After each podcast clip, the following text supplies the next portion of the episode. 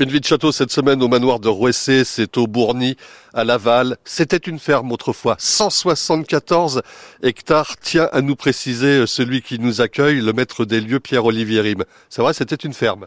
Ah oui, tout à fait. Et à partir de 1974, eh bien petit à petit, euh, bah, le quartier du Bourny s'est créé, ce qui est tout à fait normal puisqu'on est aux portes de Laval. Donc c'est tout à fait logique que le quartier soit soit créé. Grâce au fait d'être classé monument historique, là, le parc a été préservé. Alors vous, c'est pas en 1974 que vous êtes arrivé, c'est beaucoup plus tard. Alors 2008, On, est arrivé, en 2008, ça fait 14 ans qu'on est là, avec mon épouse Nathalie, et euh, nous, nous avons repris l'activité des chambres d'hôtes, donc euh, que nous avons. Nous avons créé de nouveaux gîtes, et nous avions une grande salle qu'on louait pour les entreprises, pour les fêtes de famille et pour les mariages, mais avec l'histoire du Covid, nous l'avons transformé en épicerie. Mais alors, comment vous avez eu le, le coup de cœur pour cet endroit? Alors écoutez, c'est très simple. Nous avons cinq enfants.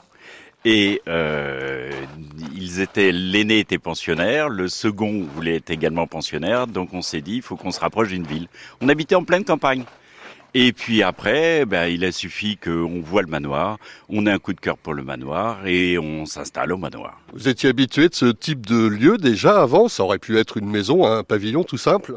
Alors tout à fait, parce que on n'avait pas du tout l'idée d'acheter ce genre de bâtiment, ce genre de maison.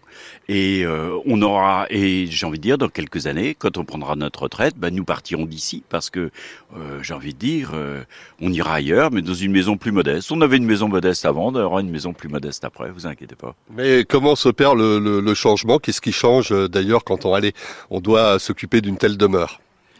Alors beaucoup de travail, parce que on se rend compte qu'on est un petit peu esclave de cette maison.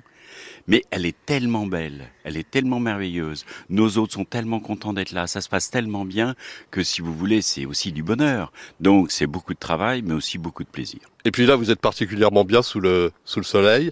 Il y a des fleurs aussi, tiens, j'aperçois quelques roses, bien sûr. Ça, bon, ça s'impose. Ah oui, oui, bien, il y a un côté jardinier ici euh, très important. J'ai un peu de retard, mais mais voilà, mais c'est c'est joli et c'est très calme ici.